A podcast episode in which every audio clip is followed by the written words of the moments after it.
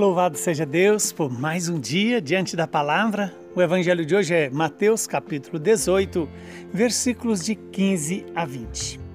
Naquele tempo disse Jesus aos seus discípulos: Se teu irmão pecar contra ti, vai corrigi-lo, mas em particular, a sós contigo. Se ele te ouvir, tu ganhaste o teu irmão. Se ele não te ouvir, toma contigo mais uma ou duas pessoas para que toda a questão seja decidida sob a palavra de duas ou três testemunhas. Se ele não vos der ouvido, dize-o à igreja. Se nem mesmo a igreja ele ouvir, seja tratado como se fosse um pagão ou um pecador público. Em verdade, eu vos digo: tudo que ligares na terra será ligado no céu, e tudo que desligardes na terra será desligado no céu. De novo eu vos digo: se dois de vós estiverem de acordo na terra sobre qualquer coisa que quiserem pedir, isto vos será concedido por meu Pai que está nos céus. Pois onde dois ou três estiverem reunidos em meu nome, eu estou ali, no meio deles. Palavra da salvação. Glória a vós, Senhor. Louvado seja Deus por esta palavra, que ela venha nos iluminar, nos dar o sentido da nossa vida e principalmente nos dá a graça da conversão e da mudança de atitude cada dia.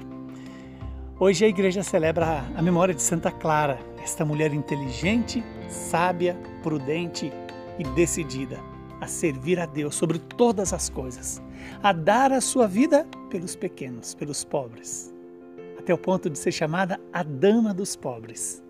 E ela é uma dessas pessoas que vale a pena contemplar a obra de Deus na sua vida, porque ouviu e obedeceu a palavra do Senhor.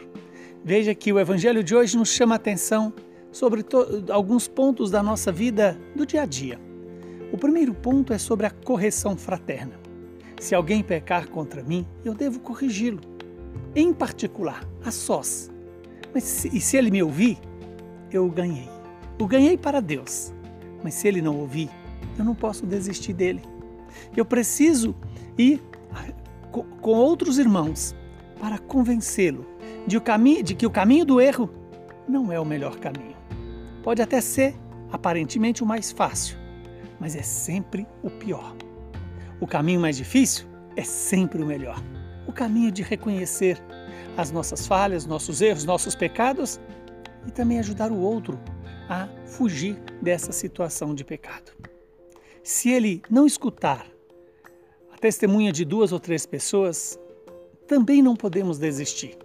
Devemos chamar a igreja, entregá-lo à igreja, pedir à igreja que o corrija, para que assim possamos salvar aquele irmão que porventura tenha errado em sua vida.